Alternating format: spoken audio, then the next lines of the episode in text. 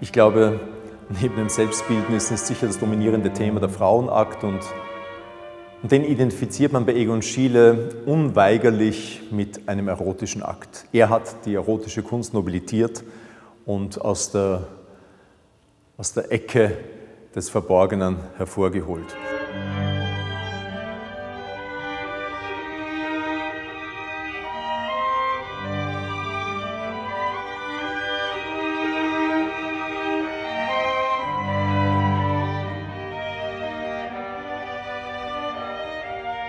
Egon Schiele geht es nicht, mit Sicherheit jedenfalls nicht in erster Linie um die Erotik bei seinen Aktdarstellungen.